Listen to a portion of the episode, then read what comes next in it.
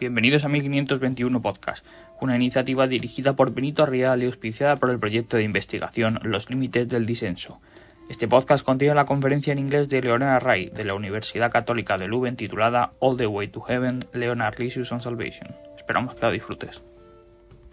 There is a burning question that tormented Christian theologians in the early modern period. That is, what enables human beings to be saved? That is to say, how can human souls obtain eternal life? How can they, to borrow a phrase from Bob Dylan, knock on heaven's door? This hot question, it is known, was at the heart of the Protestant Reformation. But even after the split of the Respublica Christiana, concerns surrounding such questions continued to reverberate in the Catholic panorama, most probably because the Council of Trent did not not specify all the details of soteriology, namely the question of salvation. The salvation of the soul an objective indissolubly linked to redemption, is indeed the central point of the earthly journey of every Christian. It is therefore no surprise that the doctrines of salvation represented hot topics in Christianity since the early church, where Augustine of Hippo made himself Doctor Gratiae, the Doctor of Grace, through his teachings stressing the primacy of divine grace and opposing contemporary doctrines,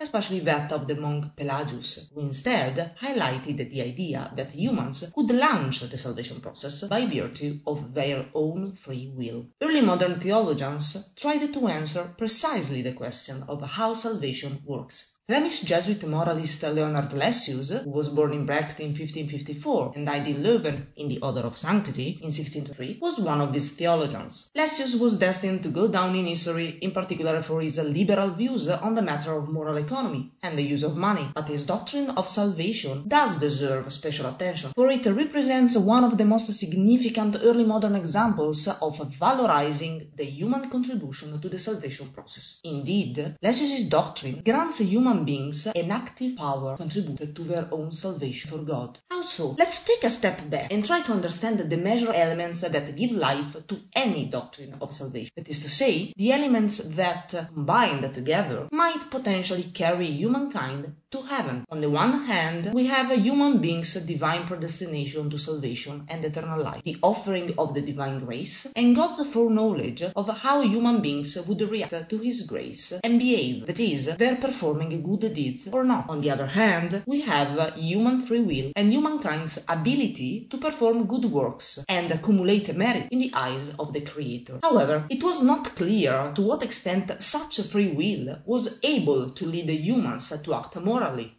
and thus well. In the 1580s, Lessius was a young professor of theology at the Jesuit College in Leuven in the Spanish Low Countries. The early modern Low Countries were a very interesting place from a religious and theological point of view. There are few areas in the early modern Europe where it is possible to observe the confessional fracture of the Respublica Christiana and proximity of Catholics and Protestants in a relatively small geographical area. This is one of those places where we find an example of what Pierre Chaunu, referring to Jansenism, has called frontière de catholicité, that is to say, the frontiers of Catholicism. Mm. In this context, Leuven, and especially the ancient faculty of theology at the city's university, was a stronghold of Catholic theological orthodoxy based on strict Augustinism. These theologians justified the choice to align themselves with Augustine, especially his teaching on grace that followed the dispute with Pelagius, mostly ignoring the scholastics as a counter-reformation struggle. Michael Baius whose doctrine on the corruption of human nature after the fall had been condemned by the Pope, was among the first to express such an idea in a letter addressed to Pius V. Here,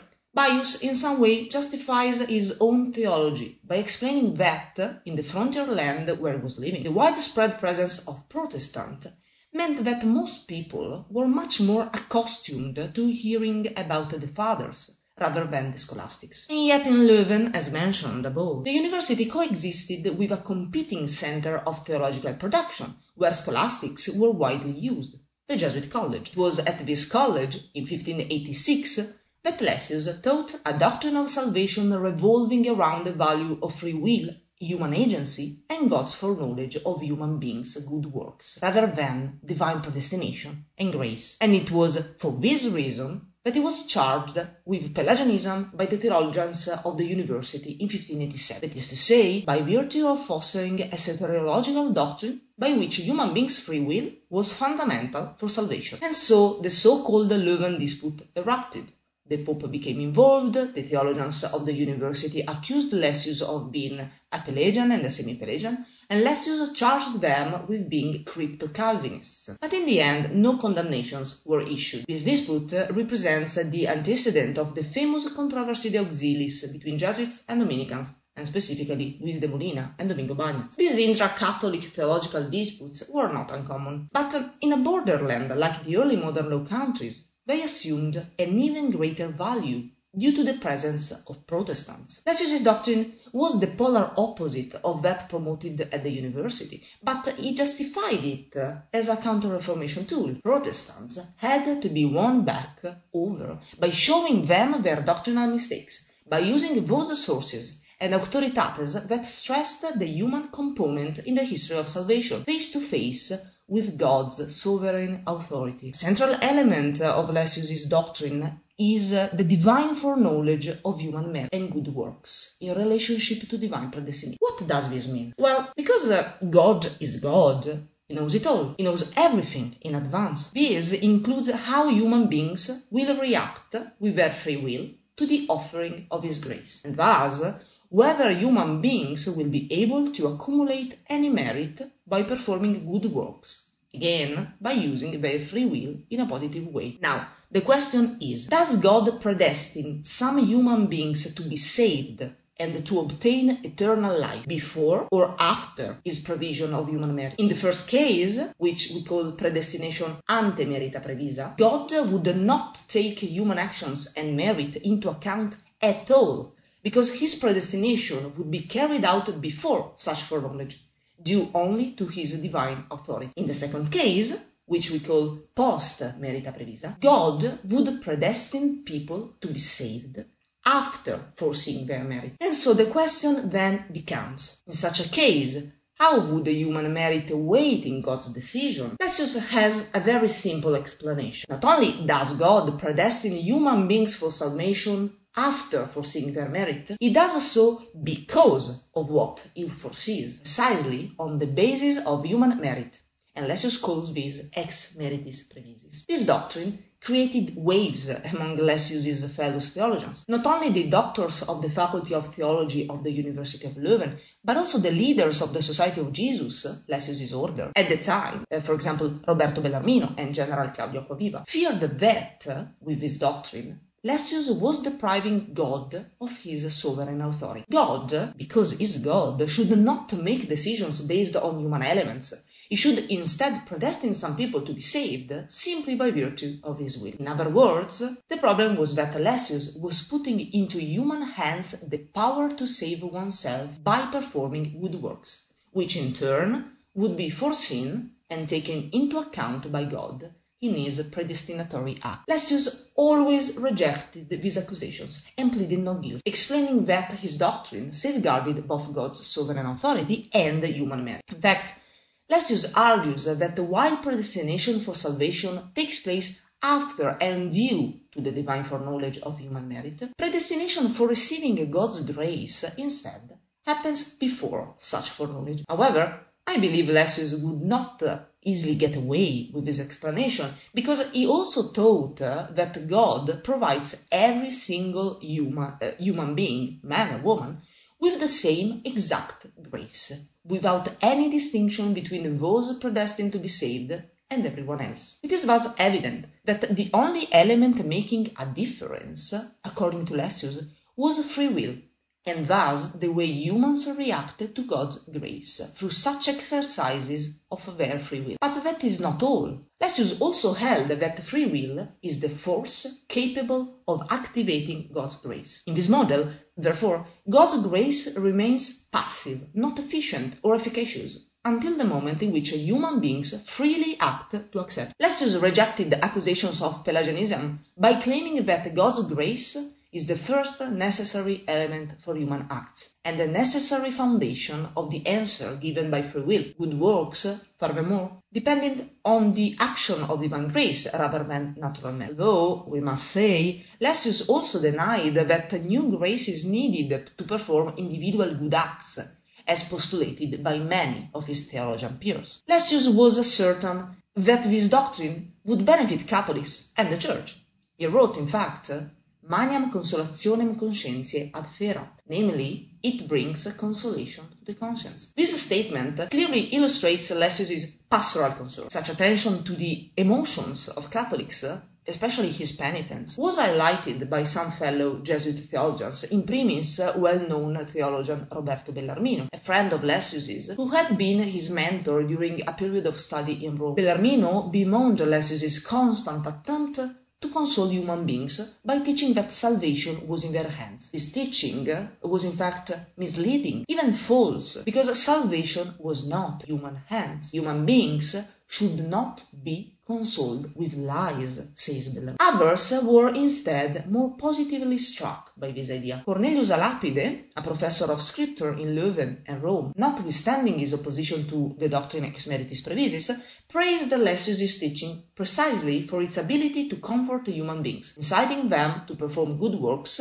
yet without depriving God of his authority. On the contrary, depriving humankind of any ability to contribute to their own salvation would make them negligent and anxious. Martin Becanus, a pure Jesuit fellow, also stressed that Lessius' teaching had the power to calm the consciousnesses of the people. Attention to human free will characterized the teaching of other Catholic theologians as well. Dominican Anti-Aristotelian Tommaso Campanella, for example, maintained that Catholic authors should not postulate any divine cursive act, but rather preserve the autonomy of will, as it is the duty of will to render grace operational. In Catholic theology, despairing of the salvation of one's soul is considered a sin against the Holy Ghost. From Lessius's point of view, strict theologies, both those regarding soteriology and those about morality, run the risk of making human beings despair for their own salvation, including in their everyday lives. Lessius's therapy offered an optimistic religious anthropology that views human beings not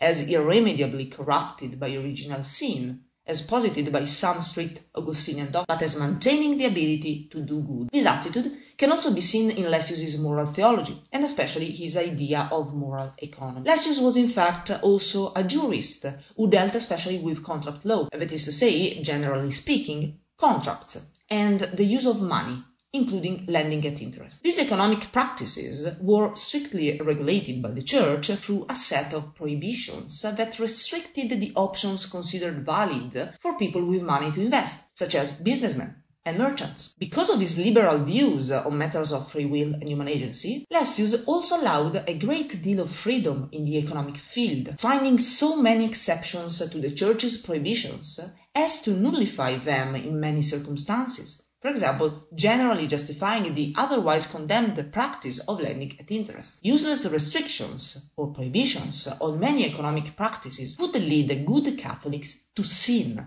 and despair of their own salvation by virtue of having performed such forbidden practices, or even reduce their opportunities to make money to survive if they decided not to break the rules and to comply with the church's instructions. Let's think, for example, of a widow who does not have any means of subsistence, but does have an amount of money inherited from her late husband. The early modern church's law forbade lending at interest per se, but in doing so, it deprived our widow of her best option for getting by. Let's just came to deny in practice, the Aristotelian principle of the sterility of money, one of the pillars of the early modern church's economic doctrine, and to claim that money has potential profit in itself that can only be monetized through human beings' ability, exactly in the same way that only human free will and agency have the power to make God's grace efficacious. Even in the economic field, Lessius's attention to human beings' soteriological emotions,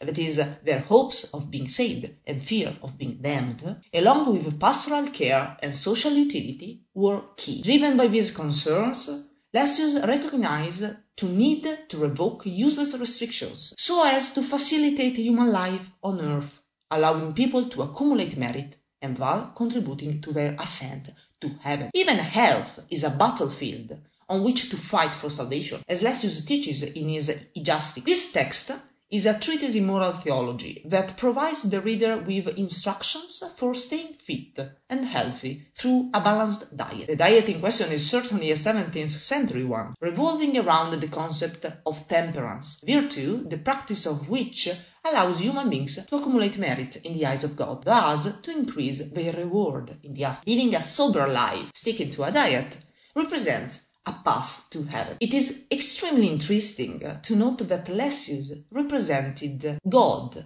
as somehow being in debt to human beings. The idea that humankind holds credits in relation to God was not new. Cyprian describes good works as interest on the price that human beings offer to God, with humankind entitled to ask for repayment after death. This was a vision that Augustine did not share, one that reminds us of the value of good works and merit. Lessius was not alone in this battle for free will and human merit. Jesuit Pedro de Oñate, for example, likewise understood the relationship between humankind and God as a contract in which human beings labor, that is to say, perform good works, for a salary, the salary in this case being salvation and eternal life. In his treatise De Perfectionibus Moribusque Divinis, Lessius describes human life as a rush to eternal life through performing good deeds. In the metaphorical contract between God and humankind, God freely offers his grace to human beings. Those who say yes to such a gift activate it and use it to practice virtues and perform good works. In so doing, they accumulate merit that is then rewarded in heaven because of the goodness of the Creator, despite the imperfection of humans. God and human beings are ultimately connected through an unequal contractual relationship based on the idea that a human creatures' response to their Creator is key for salvation, but also that only God's goodness and altruism can compensate for human. However, although Lessius uh, saw such a relationship as unbalanced in favor of God, face to face human failings, his detractors saw quite the opposite. That is to say, they saw a relationship in which too much power was placed in human beings' hands at the expense of God's sovereign authority and predestinatory act. It was all a matter of power. And Lessius went too far, even for mainstream theologians, conjuring up the spectre of an earlier thinker who had been thought dead and buried, a thinker strenuously fought by Augustine, the Doctor Gratiae himself, that is, Pelagius. In the end, Lessius's theological views on salvation even represented one of the main reasons for the ultimate failure of his cause for canonization. Lessius paid a price for depriving the Creator of some of his authority by instead delegating it to his creature, or at least this is what Lessius's opponents maintained, notwithstanding the fact that the Jesuit always played not guilty. At the same time, however, he also steadfastly expressed his willingness to give human beings hope in their earthly path leading up to heaven's door. Si te ha gustado este podcast, regístrate en nuestra newsletter o síguenos en las redes sociales. 1521 está en iVoox, Spotify y Apple Podcast. No te olvides de compartirlo